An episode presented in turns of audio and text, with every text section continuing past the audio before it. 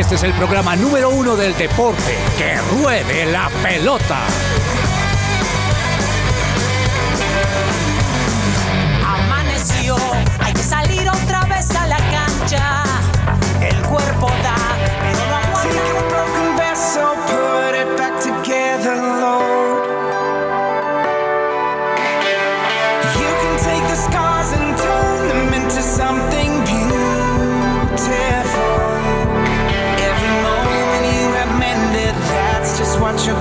stars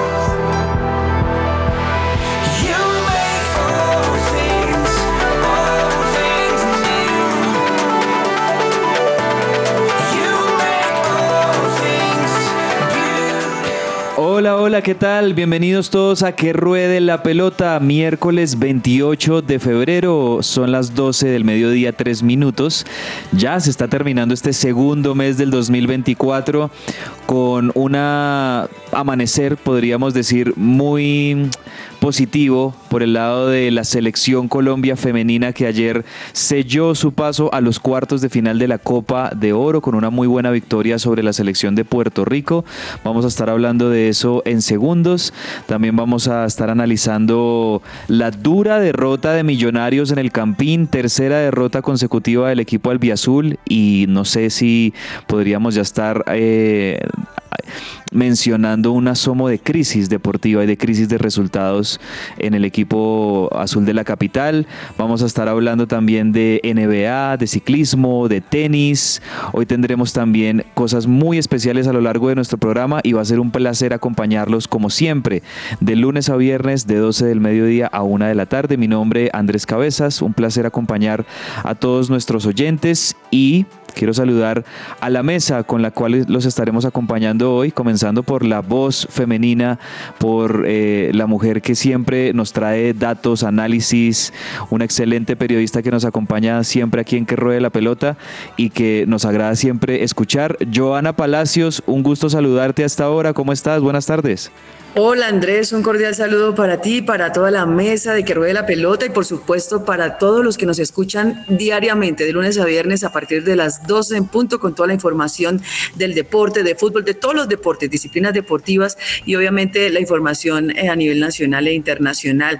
Muchas cosas por hablar, también hay que hablar de récords o de, lo que venció o de lo que pudo alcanzar Dairo Moreno y también la crisis que, que se avecina o de la, de la cual ya están hablando de millonarios, pero bueno, no creo que sea tanta la crisis de los cumpleaños de Independiente Santa Fe. Felicitar nuevamente por los 83 años del equipo cardenal y a todos los santafereños por esos 83 años de historia. Bueno, mucha información por dar más adelante. Así es, mucha información hoy miércoles y un día en el que habitualmente nuestro querido Daniel Ordóñez eh, no está los miércoles, está los martes, los jueves, pero en definitiva el hombre se pone aquí la 10 y no solo la 10, sino que se pone la campera, eh, dirían los argentinos, la campera de, Sí, sí, sí. de Atlético Nacional y eso me parece muy positivo y muy bueno de parte de un hincha que en una situación quizá difícil que está viviendo su equipo, ahí es donde uno más tiene que demostrar lo hincha que es en los momentos difíciles, así que lo felicito y bienvenido don Daniel Ordóñez hoy a la mesa de los miércoles. Hola Andrew, buenas tardes para usted, para los compañeros, para Charlie que nos acompaña hoy en el Control Master y para todas las personas que nos están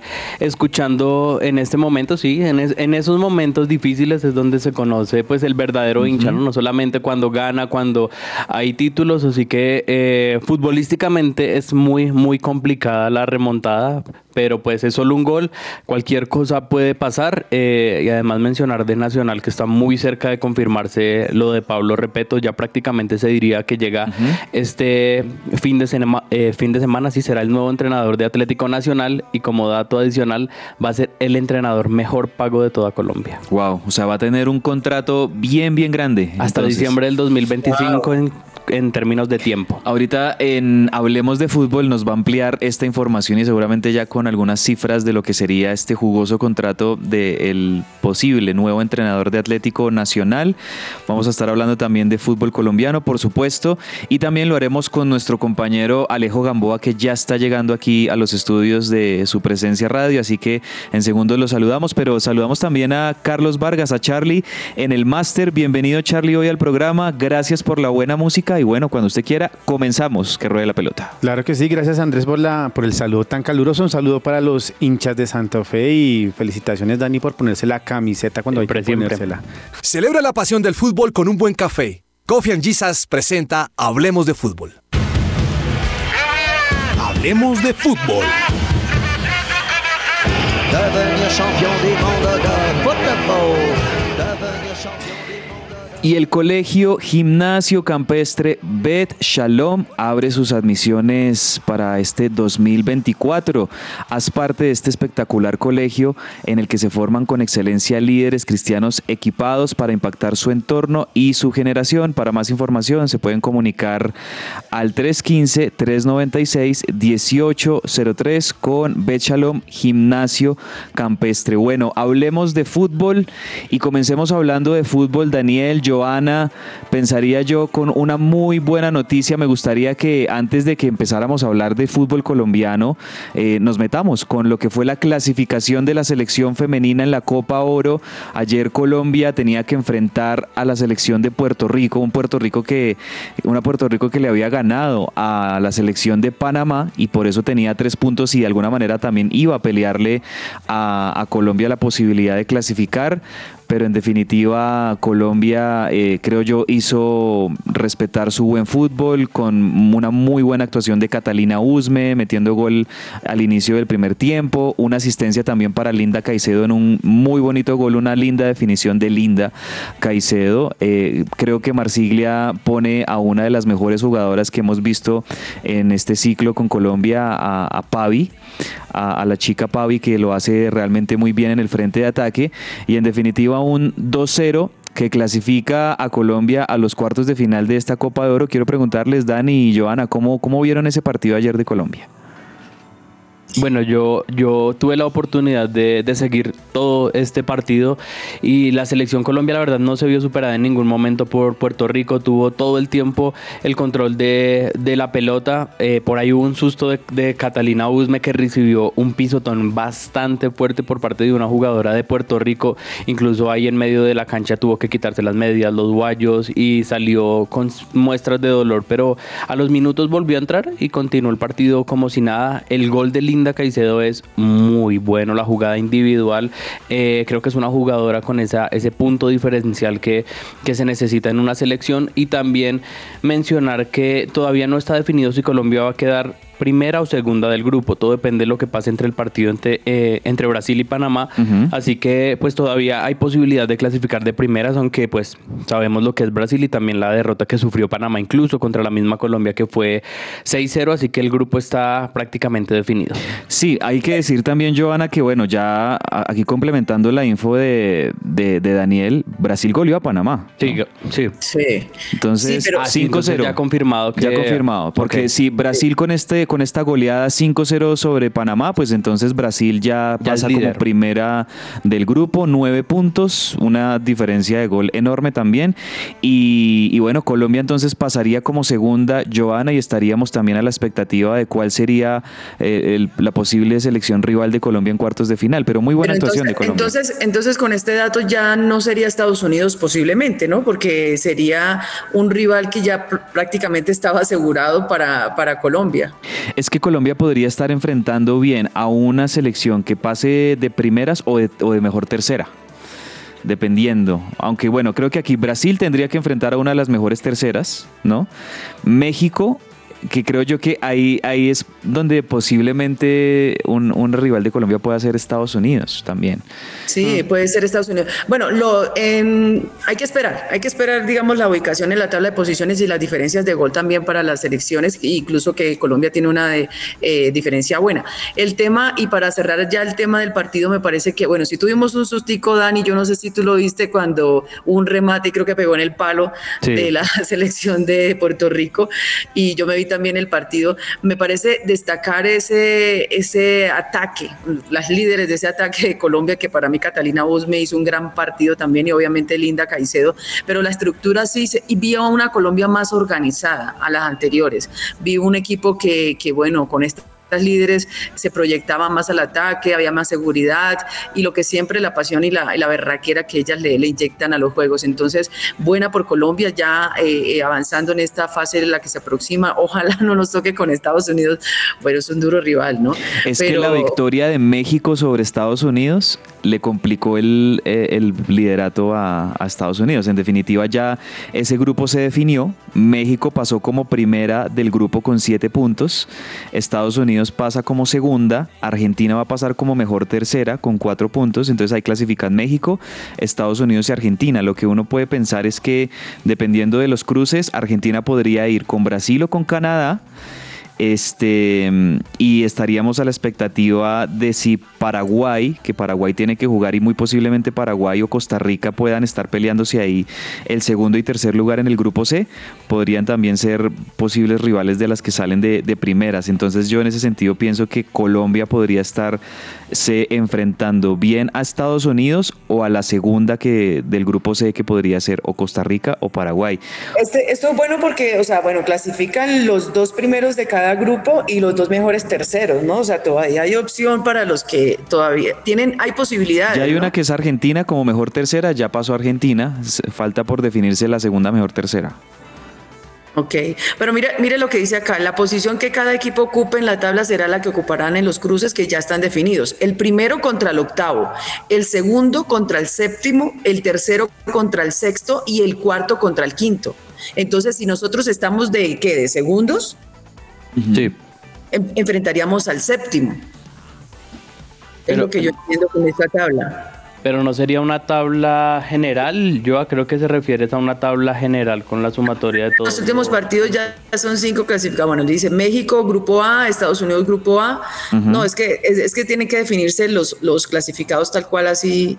Eh, los está diciendo Andrés. Entonces sí, todavía no sí. es claro cuál es el rival de, de Tenemos Colombia. que esperar a la fecha de hoy, que de hecho repasemos cómo se va a jugar la fecha de hoy y con esto se cierran los partidos del grupo C. Canadá juega contra Costa Rica. Canadá es una de las selecciones que ha demostrado ser candidatas firmes en esta Copa sí. de Oro. Están jugando realmente bien.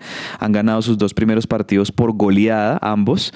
Entonces pensamos que Canadá eh, podría hoy superar a Costa Rica, mientras que Paraguay se enfrenta a El Salvador. Pensamos que Paraguay, esta selección sudamericana que no lo ha hecho mal, uh, eh, en definitiva sí tuvieron que perder contra la favorita del grupo, contra, contra Canadá pero en el debut le ganaron 1-0 a Costa Rica. Pensaríamos que, que Paraguay podría ganarle a, El Salvador y siendo así, eh, ser de pronto Paraguay o segunda o tercera de, de, ese grupo.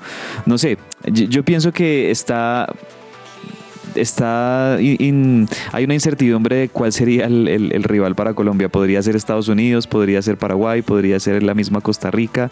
Aún no lo sabemos. Pero bueno, eso por el lado de la Copa de Oro Femenina. La buena noticia, la buena actuación. No sé si ustedes vieron ese gol de Linda Caicedo. La, la capacidad de Linda Caicedo de, del dribbling, ¿no? Yo creo que no sí. hay una mujer, no hay una jugadora en el mundo que tenga también desarrollada esa capacidad como Linda Caicedo, sobre todo en el dribbling, en sí. una sola baldosa, como se dice popularmente. Eso, eso, le decimos nosotros en el baloncesto cuando jugaba el, el finteo. O el... sea, es que es una jugada muy parecida que utiliza casi en todos los goles. No sé si le han, han detallado los goles de Linda y siempre ese dribbling, como tú le dices, eh, lo hace y, y, no, ya tiene el arco pintado en la, en la mente y, y el golazo.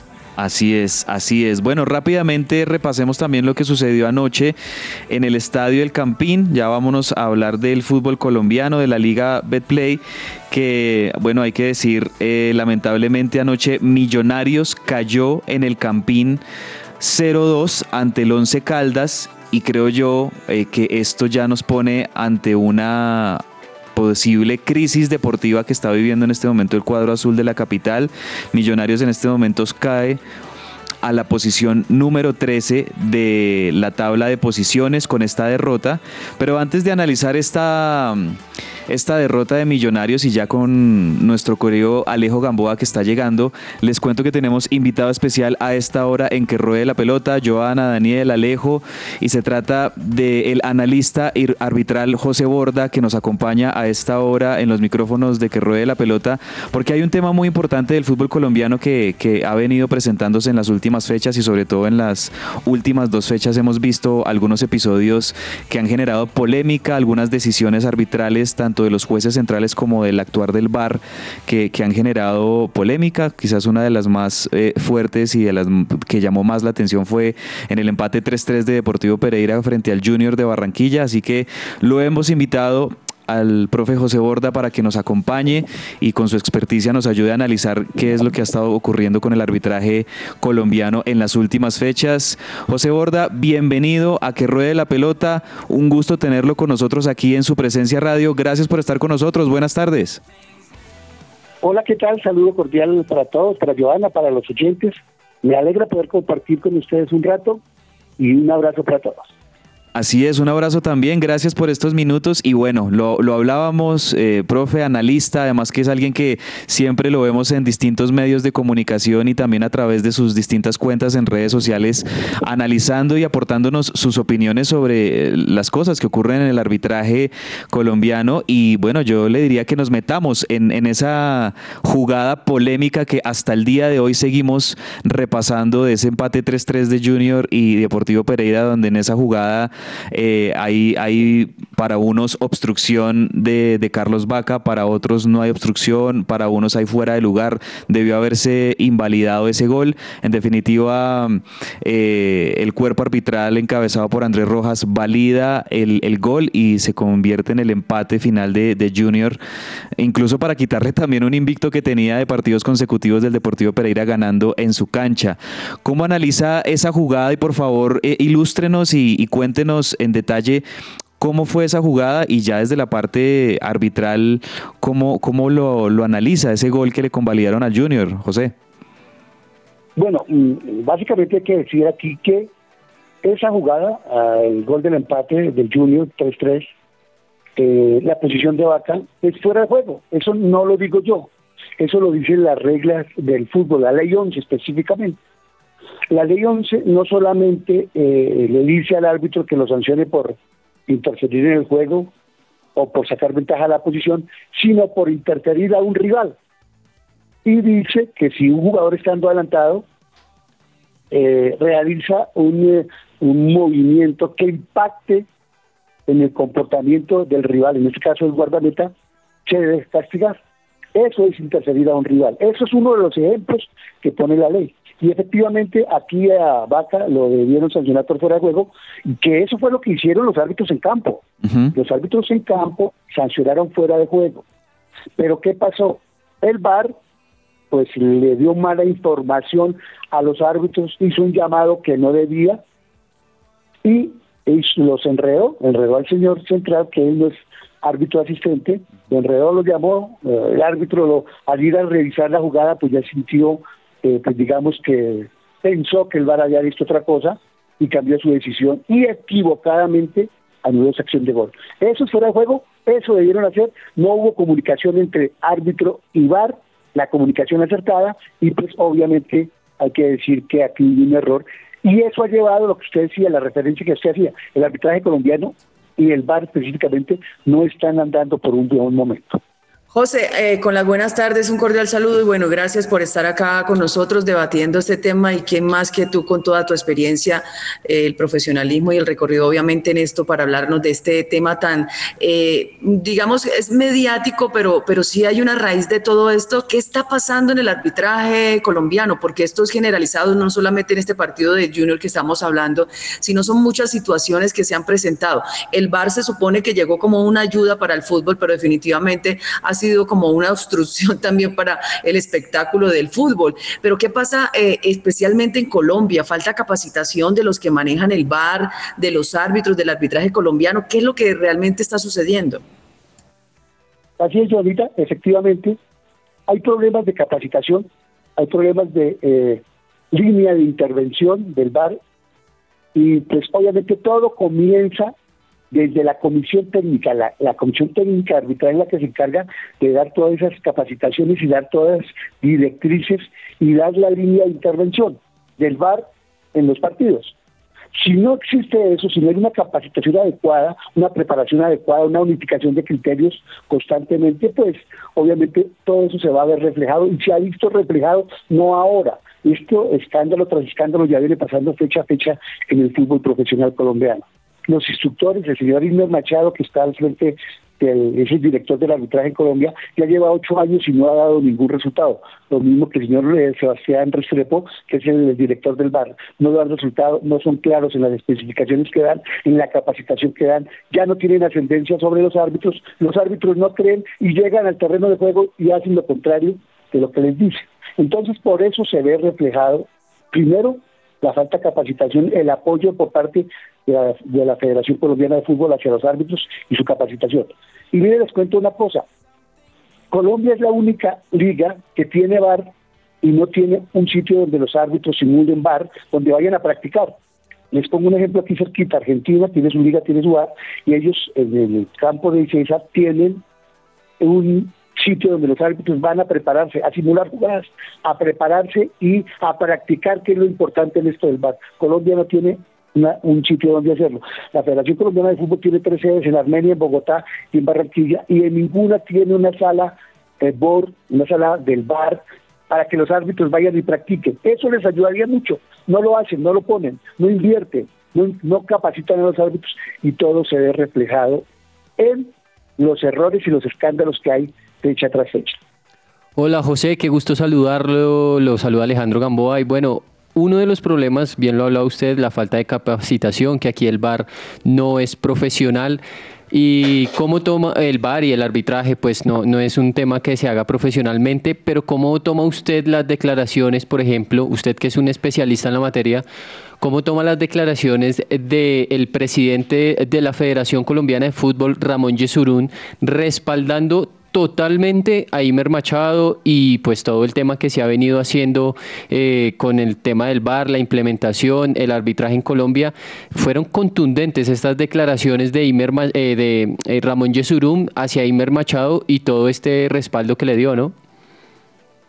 Sí, Alejo, mira, usted tiene razón. El presidente de la Comisión de, de, la Federación Colombiana de Fútbol, Ramón Yesurum, es el responsable de los árbitros. Él dijo que ante la FIFA responde por el arbitraje colombiano y él delega esa función en el presidente de la comisión. Decir que todo está bien con todos estos escándalos que se han presentado, que el arbitraje colombiano es muy bueno y respaldar la labor de un, de un director del arbitraje que en siete años no ha dado resultados, pues no me parece bien, no es coherente. Deben presentar mejoras él como representante de los árbitros y como director pues debe presentar mejoras como presidente de la federación a ver cómo arregla esta problemática. Pero salir a decir que todo está bien, que estamos en el país de las maravillas, que la mm. liga colombiana en cuestiones de arbitraje es la mejor, pues no, no, no es real, eso no es real. Así no, eso no es lo que está ocurriendo. De pronto Machado le dice a él, personalmente algunas situaciones que logran convencerlo y creer, hacer creerle a él, a Ramón Yesurún, que está bien el trabajo de la Comisión Técnica, pero no, no es así. Hay muchos errores, se ven esa disparidad de criterios en el campo, unos árbitros pitan una cosa, otros no, el VAR llama para unas situaciones, para las otras no. Pero en definitiva, creo que el presidente lo que debería hacer es ver qué posibilidades hay de cambiar una comisión, esta comisión técnica, encabezada por Luis Machado, que ahí empezarían a mejorar mucho las cosas. Lleva ocho años, no ha dado resultados. ¿Por qué le digo que no ha dado resultados? A nivel internacional, el arbitraje en los últimos mundiales no, se ha, no ha tenido representantes. De pronto Gallo, porque fue como VAR, pero porque se ha ganado ese puesto a pulso. Aquí en la fecha no hay relevo generacional, no hay nueva promoción de árbitros y, los resultados se ven cada ocho días con tantos escándalos, o sea, resultados nulos.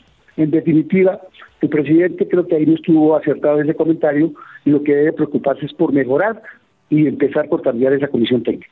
José, buenas tardes. Le habla Daniel Ordóñez y la pregunta va más enfocada a, la solución del problema porque ya está más que definido que pues, los árbitros no están rindiendo de la mejor manera. Algunos reciben sanciones, otros quizás pasan desapercibidos, pero eh, hay un recambio. Usted eh, que está tan metido en el mundo del arbitraje, ¿cree que hay un recambio y hay personas que se estén capacitando, que tengan esas habilidades quizás para decir oiga, acá estamos listos y podemos eh, suplir esas necesidades que hay en este momento, o si quizás no es así y si se debe crear como alguna entidad que, que capacite mejor a los árbitros. Daniel, mire, eh, ¿qué es lo que pasa? ¿Cuál es la problemática que hay? Eh, la Federación Colombiana de Fútbol, que es la que se debe encargar de los árbitros y su capacitación, está delegando esa responsabilidad en los colegios departamentales. Pero no les aporta ningún recurso, ningún dinero para que ellos se preparen bien. Cada colegio de árbitros en Colombia debe formar sus árbitros con las uñas y la federación toma esos árbitros eh, que preparan los colegios pues, con deficiencias técnicas, físicas y tecnológicas. Un colegio de árbitros en la Liga de Bogotá, por ejemplo, digamos que es la más, eh, una de las más eh, destacadas, no tiene dónde ir a practicar bar. ¿Cómo lo van a preparar? No. Entonces, ¿qué hace la federación? El árbitro, como lo prepara el colegio con sus deficiencias, la federación lo coge antes de cada torneo, le hace una pretemporada, son tres días que les dan de pretemporada, en tres días, ¿qué puede unificar? ¿Qué puede aprender un árbitro? Uno de esos días lo van para presentar las pruebas físicas. En dos días que les quedan, ¿qué pueden alcanzar a prepararse? Y así lo hacen siempre en los torneos.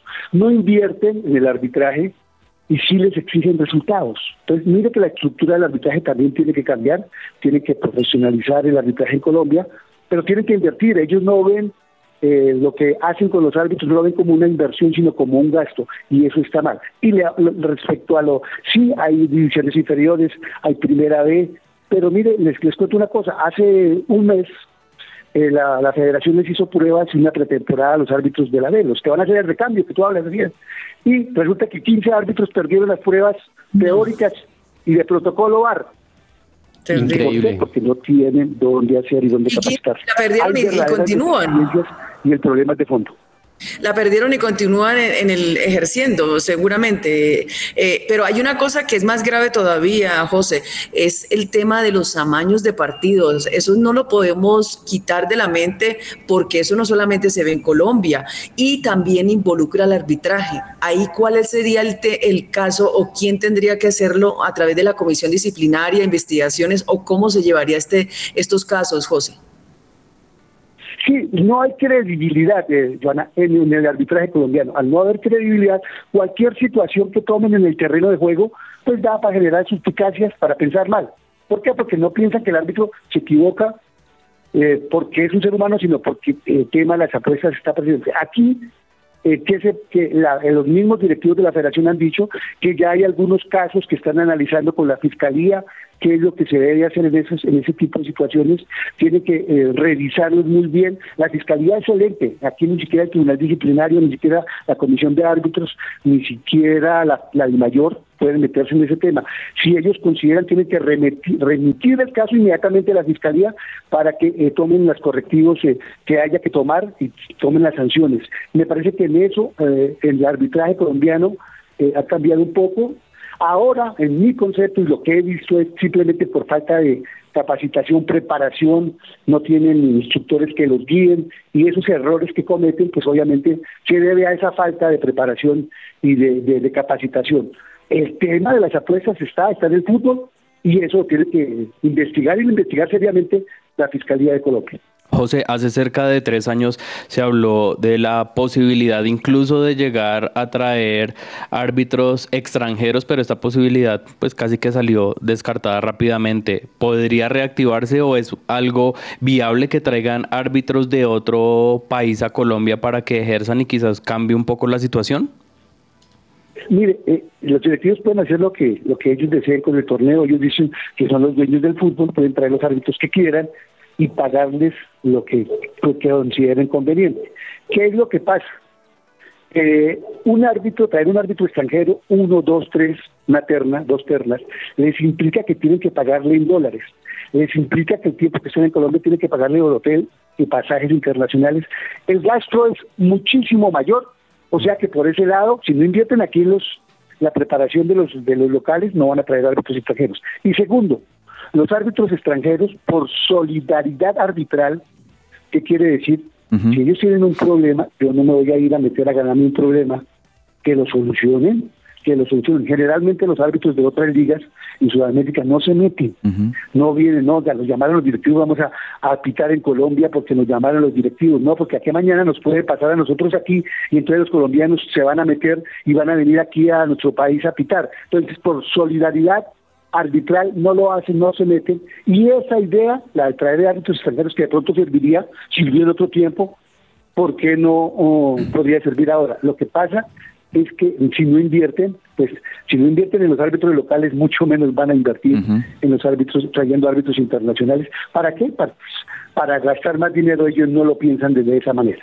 De acuerdo, así es. José, agradeciéndole por estos minutos y ya para cerrar una última pregunta, nos, nos mencionaba también de algunos buenos arbitrajes y algunos buenos árbitros que, que no, no todo el panorama pues eh, puede ser malo. También sabemos que Colombia a nivel Conmebol eh, tiene buenas actuaciones arbitrales y pensando por ejemplo en esta temporada que tendremos Copa Libertadores, Copa Sudamericana, también se nos viene Copa América, me gustaría que José ya para cerrarnos nos cuente qué árbitros actualmente le, le gusta el trabajo que están haciendo, que podrían tener una muy bonita proyección para este 2024? Mira, eso eso está eh, y se ve. Son, hay dos árbitros que ahorita están, eh, digamos, reemplazando a Roldán Kipitanoche en Bogotá en el ámbito internacional. Roldán ya está fuera de toda competición de FIFA y ya tuvo su oportunidad de asistir mundiales, es buen árbitro, pero ya la FIFA está se la está jugando, como dicen, con árbitros más jóvenes. Aquí en Colombia está John Ospina, que es un árbitro que la John Ospina y Andrés Rojas fueron los dos árbitros preseleccionados para que inicien la convocatoria a la convocatoria final al Mundial de 2026 de Estados Unidos, México y Canadá. Ellos son los escogidos por Colombia, son árbitros jóvenes que tienen, eh, digamos, eh, digamos, algún futuro para eh, ir a representar el arbitraje colombiano en un mundial y en torneos internacionales, Copa Libertadores, Copa Sudamericana. Sí, eh, afortunadamente Rojas con todos estos problemas, también tuvo problemas en la Recopa Sudamericana que quitó la finalidad, no le fue muy bien. Ospina es el mejor árbitro en este momento, eh, ya lo llevó la, la FIFA a un preolímpico, ya estuvo en un mundial sub-20, lo está teniendo en línea. Pero yo creo que John Ospina es uno de los referentes que si actúa bien de aquí en adelante puede ir al mundial divinamente del 2026. Vale, José, muchísimas gracias por estos minutos excelentes, todos sus conceptos, todas sus apreciaciones alrededor del arbitraje colombiano. Invitamos también a nuestros oyentes a que lo sigan en Twitter, por ejemplo, y en las distintas redes sociales, arroba José Borda 1. Aquí estoy viendo la cuenta de Twitter eh, o de ex de, de José Borda, muy buena, muy completa, porque siempre nos está aportando allí los distintos análisis de las jugadas que, que suscitan polémica o que demandan un muy buen análisis. Ahí ustedes lo tendrán de parte de un excelente analista arbitral, José Borda. Un placer que nos haya acompañado en estos minutos en que ruede la pelota y siempre bienvenido a su presencia radio. José, gracias. Igual para usted, muchas gracias por la invitación. Siempre estaré atento para atenderle sus inquietudes. Un abrazo mm, gigante para todos los oyentes y muchas gracias por la invitación. Abrazo, feliz gracias, tarde. José, gracias. Supresenciaradio.com te acompaña. Celebra la pasión del fútbol con un buen café. Coffee and Jesus presenta Hablemos de Fútbol. Hablemos de Fútbol. Devenir champion des mondes de football. Devenir champion des mondes. Y seguimos al aire en que ruede la pelota. Teníamos hace instantes al analista arbitral José Borda con toda esta situación que se despertó, esta polémica con esa jugada del Junior ante el Pereira el domingo. Y bueno, lo que ha sido también una constante en el arbitraje colombiano, algunas decisiones polémicas con el VAR también.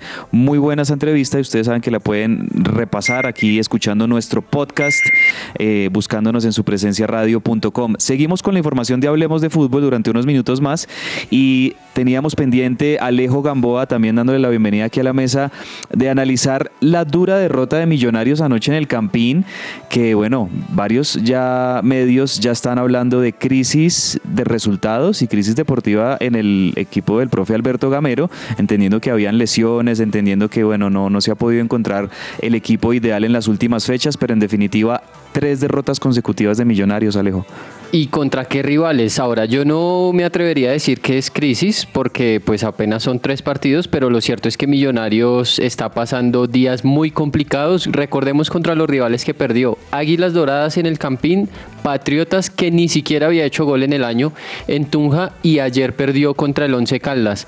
¿Qué preocupa de estas derrotas eh, a la hinchada y pues obviamente al profesor Gamero?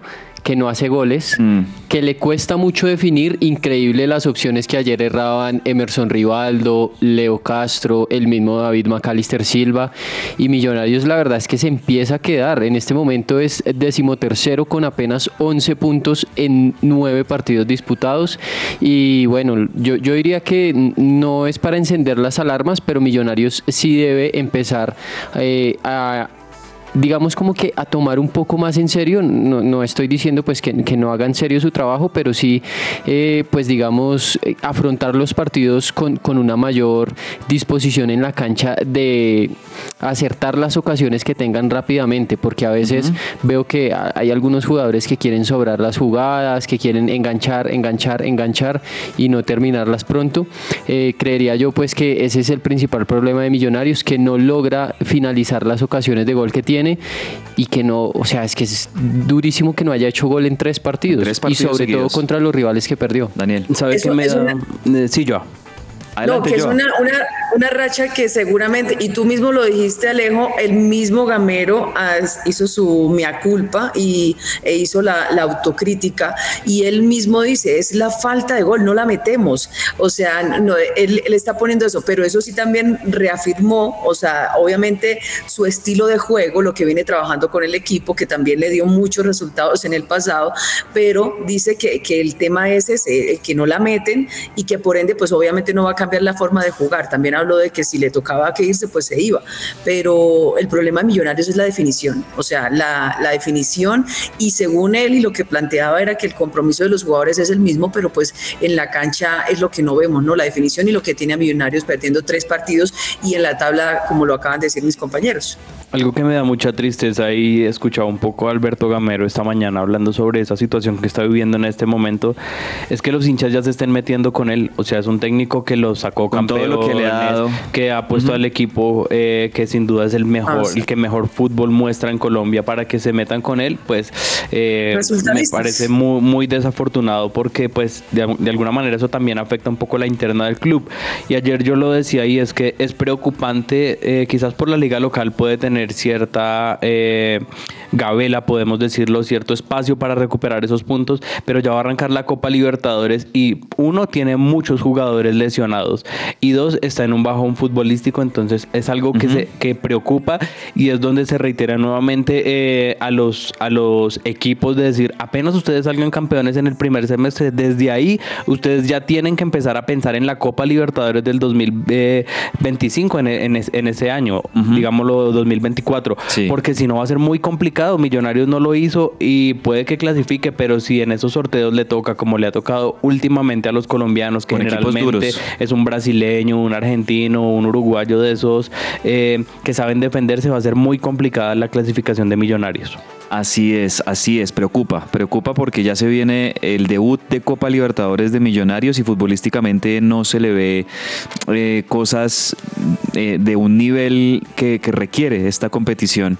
Ojalá que pueda Millonarios en los próximos días recomponer rápidamente el camino. También hay que decir que en el otro partido que se jugó ayer, Envigado le ganó 1-0 a Patriotas. Entonces ahí ya tenemos completadas las nueve fechas para la mayoría de equipos, aunque todavía hay algunos que no han jugado su novena fecha. Hoy tendremos Fortaleza Alianza Petrolera y también mañana vamos a tener Medellín Pasto para completar la jornada nueve de esta liga Betplay. También hablando un poco de otros temas alrededor del fútbol colombiano, bueno Daniel, rápidamente mm, mencionar la posible llegada de, de Repeto como Atlético, como director técnico de Atlético Nacional y teniendo en cuenta lo que usted nos mencionaba al principio del programa, podría llegar a ser el eh, técnico mejor pago del fútbol colombiano. Sí, no se habla, no se han publicado todavía cifras, pero se habla que sería el mejor entrenador pago del fútbol profesional colombiano. Como les contaba al inicio, tendría contrato hasta diciembre del año 2025.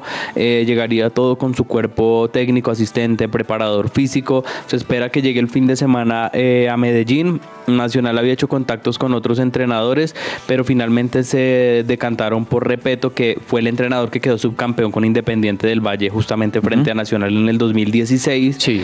Eh, viene de Santos Laguna de México, donde no le fue nada bien, pero o sea, es un técnico que, que se caracteriza por llevar buenos procesos, por tener eh, esa capacidad tanto de jugar con juveniles, valga la redundancia, como también de estar con jugadores experimentados.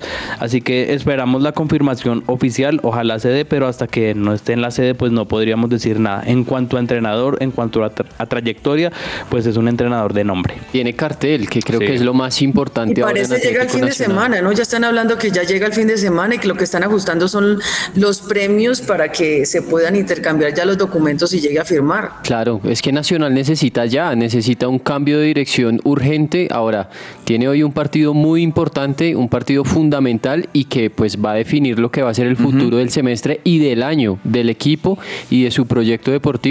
Pero repito, pues por lo menos sí es un técnico con cartel, que era lo que se estaba pidiendo. Bueno, rápidamente, feliz cumpleaños al Club Atlético Independientes, bueno, a Independiente Santa Fe, vamos a decirlo así, a Independiente Santa Fe, Alejo que está cubriendo y siguiendo muy de cerca al club, 83 años, y también, bueno, Joana, que también se identifica mucho con el equipo cardenal. Los dejo a ustedes dos para que de rojo, ya le demos de rojo, ya.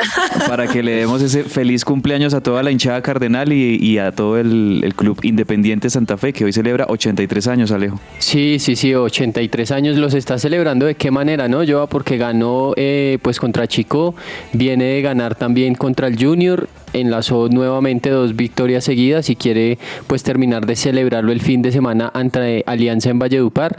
Eh, es el tercer club que más títulos tiene aquí en Colombia, 17 en total y bueno, pues también nueve estrellas muy importantes, ¿no? No, y, mire que los hinchas celebran por todo lo alto, ¿no? Recuerdan las, las estrellas, todo lo que ha ganado Independiente Santa Fe. Y me, me encanta este dato, los 83 del León, la séptima de 2012, y ponen a Alfonso Cañón, Omar Sebastián Pérez, a Gustavo Costas, Gremio en Libertadores, Rufai Zapata, recuerdo, Jerry Mina, eh, el de Baldomero Perlaza contra Luqueño, que a la postre nos llevaría a la del fin de la Sudamericana. O sea, los hinchas realmente están, mejor dicho, desde ese nove- 1941 a 2024, esos 83 años del primer campeón del fútbol colombiano. Así es, feliz cumpleaños a Independiente Santa Fe, 83 años. También contarles rápidamente que en Copa Libertadores Palestino le ganó 2-1 a Portuguesa, pasó a la siguiente ronda de, de clasificación. Bragantino de Brasil empató con Águilas Doradas de Colombia 0-0. Oiga, una lástima porque estuvo cerca Águilas Doradas, el partido de ida había quedado 0-0, ahora este partido de vuelta también quedó 0-0, pero bueno, lamentablemente compañeros, en los penales pasa el equipo brasilero y se nos queda Águilas Doradas. Hubo un penal que no le pitan a Águilas Doradas, que es un- fue una jugada bastante polémica, podríamos decirlo, pero al final en la definición por penales, que falta de jerarquía de varios jugadores. Con todo respeto, el último penal que cobra Jailer Goes ni siquiera pasa cerca al arco, entonces esas cosas no pueden pasar, pero, pues entiende también que son equipos jóvenes que no están acostumbrados a estar en competencias internacionales y pues que están eh, como aprendiendo apenas. Dani, ¿sabe Y es que que, y es que no, no convirtió ni un gol. En los 180 minutos reglamentarios de lo que duró su participación en la Copa Libertadores, el Águilas Doradas, el equipo bolillo, no anotó. Y bueno, ahora tendrá que concentrarse en la liga. Dani, ¿sabe qué me llama la atención? Uno normalmente pone a cobrar al primero y al quinto, que son como Los los, mejores. los seguros, ¿no? Sí, los sí. mejores, y fueron los que peor le dieron. Horrible.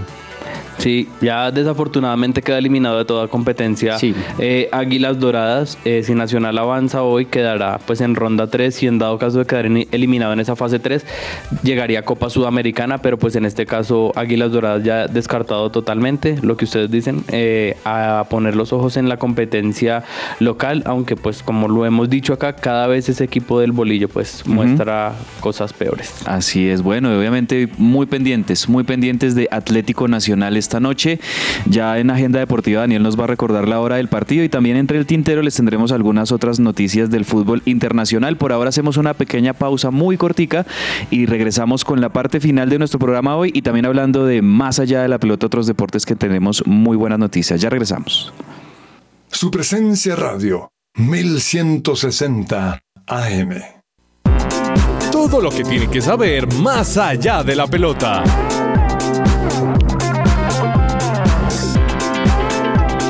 Qualfon llegó a Bogotá, gana hasta 6 millones con tu bono de contratación y bono de lealtad durante tus primeros tres meses si tienes nivel de inglés C1 y 6 meses de experiencia en servicio al cliente. Aplica hoy mismo enviando tu hoja de vida a tacolombia.qualfon.com, lo repito, enviar la hoja de vida a tacolombia.qualfon com, o por Instagram también los pueden encontrar en sus cuentas con el arroba qualfon.col. No te pierdas esta gran oportunidad que Qualfon tiene para ti. Más allá de la pelota, compañeros, Joana, y hab- hablemos en primer lugar de ciclismo. Veníamos destacando ese buen podio de o gran camino de Egan Bernal este fin de semana. Vuelve al podio después de haber ganado el Giro de Italia en el 2021 y nos alegra muchísimo verlo. ¿Qué actualidad de más tenemos de Egan Bernal, Daniel? Eh, justamente eh, salió en las últimas horas la convocatoria de Lineos para una de las competencias tradicionales de estos últimos años en el ciclismo y hablamos de la Strat de Bianche eh, y justamente se descartó la, la participación de Egan Bernal en esta competencia. Muchos dicen, bueno, pero ¿por qué lo sacaron si viene tan bien? Pero pues también hay, entender, hay que entender que viene como en un macro ciclo de entrenamiento que apenas se está adaptando, que él se está eh, recuperando todavía de, de más que recuperar tomando nivel, entonces se está guardando para ciertas competencias y para las tres grandes, ¿no? Que probablemente esté en el Tour de Francia. Entonces no fue incluido en esta competencia, sí va a estar Tomás Pidoc, que fue el campeón del año pasado, e igual Ineos tiene una nómina muy completa con Time Nardman, Kim Heduk, eh, Magnus Sheffield, entonces yo creo que Egan va a estar seguramente en otra competencia y como tuvo un esfuerzo de más quedando en el podio, en este momento se está recuperando. Muy bien, eso por el lado de Egan. Hablemos de Fórmula 1, Alejo, porque ya se nos acerca una nueva temporada de la Fórmula 1 de la Gran Carpa y con modificaciones importantes en algunos eh, carros. en todos. Sí, así es. Ya están ultimando detalles para lo que va a ser este fin de semana el Gran Premio de Bahrein. Inicia la Fórmula 1 en su temporada 2024. Y bueno, hay varias cosas. Red Bull como principal protagonista hoy ha sacado un comunicado en el que finalmente das por cerrada la investigación a Chris Horner, recordemos el director de la escudería, que eh, tenía un caso abierto por una supuesta eh, acoso sexual contra una de sus trabajadoras, pero Red Bull ha dado por terminado el caso. Y hablando también pues del calendario de los autos, el RB20, que se ve que está muy lejos, o eso es lo que han visto las pruebas de los otros eh, carros, de Ferrari, de Mercedes, en fin, se ve que pues hay una diferencia importante y ha dado una queja eh, Max Verstappen y es sobre la cantidad de carreras y el calendario tan apretado que van a tener. Eh, pues este año han incrementado el número de gran premios a 23 también. Entonces, bueno, la verdad es que son muchísimos y eh, Verstappen ha dado a conocer pues su molestia. Dice, creo que ya estamos muy por encima del límite en cuanto al número de carreras. Sé que todavía soy muy joven, pero no sé que no seguiré otros 10, pero sé que no seguiré otros 10 años haciendo 24 carreras por temporada. Que es más carga, sí, cada vez más popular y más mediática la Fórmula 1 también y obviamente extendiendo también la exigencia para los pilotos y las escuderías. Hablemos también un poco de, de tenis porque hay noticias alrededor de María Camila Osorio, Joana. Así es, Andrés. Ayer hablábamos que regresó la cucuteña después de una lesión a la competencia que le fue muy bien, debutó con victoria. Hoy estará nuevamente en las pistas María Camila Osorio. A partir de las 7 de la noche es el partido frente a la ucraniana Anelina Kalinina. 7 de la noche María Camila Osorio. Y también estará Emiliana eh, Arango, está en estos momentos en juego frente a la china Yafan Wan. Va cayendo el primer parcial 6-2, el segundo 1 por 0 de la colombiana. Esperemos que re- remonte Emiliana, pero bueno, buenas noticias para las tenistas colombianas que ya están en acción. Y por ahí vimos también que se aproxima el regreso de Rafa Nadal en marzo, ahorita en próximos días en el Indian Wells. Vamos a estar volviendo a ver a- al asturiano también de pronto de cara a lo que podría llegar a ser una nueva participación del que más veces ha ganado, Roland Garros. Entonces ahí vamos a estar siguiendo muy de cerca también a Rafa Nadal y rápidamente les cuento en NBA Que tuvimos algunos partidos importantes. Ayer el Miami Heat le ganó a Portland Trail Blazers 106 a 96. Otro equipo que anda muy bien son los Bucks de Milwaukee, que le ganaron a los Hornets.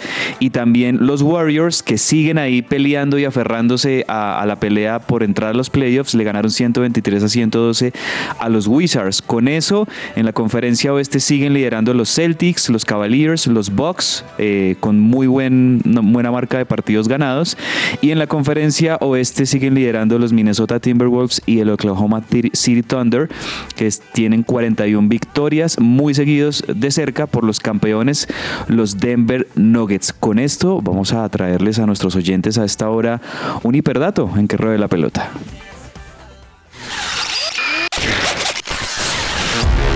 Un hiperdato. Y en un proceso de sucesión, ¿qué pasa cuando los herederos no están de acuerdo? Esto es algo muy común y que el grupo Sabaot Abogados Cristianos los pueden asesorar en este y en todos estos tipos de procesos legales.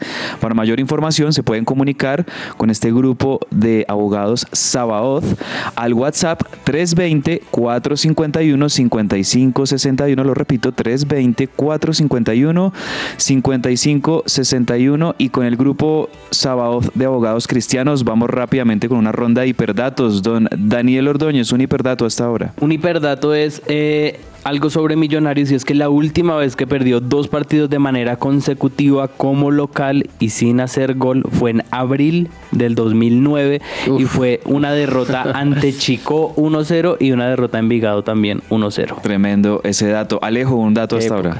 Bueno, el dato, los jugadores con más victorias en la Libertadores, en la Conmebol Libertadores, Fabio, el brasileño con 57, Weberton con 53, Rogero Ceni con 51 y alarga un poquito la lista con Marco Rocha 50 y la cierra en el quinto lugar Enzo Pérez con 49 Vea. victorias. Wow. Joana, ¿tienes un dato para aportarnos? Estás muteada, Joa. Ahí nos estás escuchando. Ahí ya vas a estar. Perdón, perdón, ahora sí, ahora Adelante, sí. Jairo. Moreno, ese, ese dato es importantísimo porque se acercó al récord del fútbol profesional colombiano Dairo Moreno y quiere más. O sea, tiene este atacante de 38 años de edad, está a 14 goles de igualar a Víctor Hugo Aristizábal que tiene 346 goles y le sigue Falcao con 345. Muy bien, eso por el lado del hiperdato en que ruede la pelota. Vamos a la parte final con agenda y entre el tintero. Vamos a ver qué tenemos entre el tintero. Entre el tintero.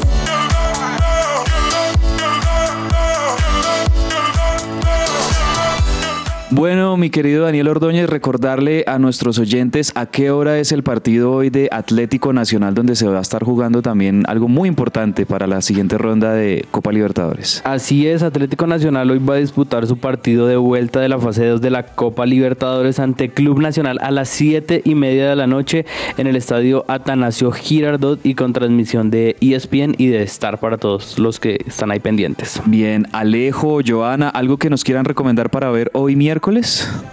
Alejo. Bueno, yo iría con el partido de María Camila Osorio, que va a ser no antes de las 7 de la noche. Y la verdad, María Camila, en, en caso de tener una victoria, obviamente pues es difícil, va a lograr ubicarse mucho mejor en el ranking. Ahora, eh, Anelina Kalinina, número uno, ¿no? Eh, preclasificada en este torneo, así que no va a estar nada fácil para la colombiana. Joa. No, hay fútbol, mucho fútbol de la Serie A y también el Chelsea juega, a mí me encanta el Chelsea, frente al- a las 2 y 30 de la tarde y el Inter enfrentará al Atalanta también por la Serie A a las 2 y 45 de la tarde.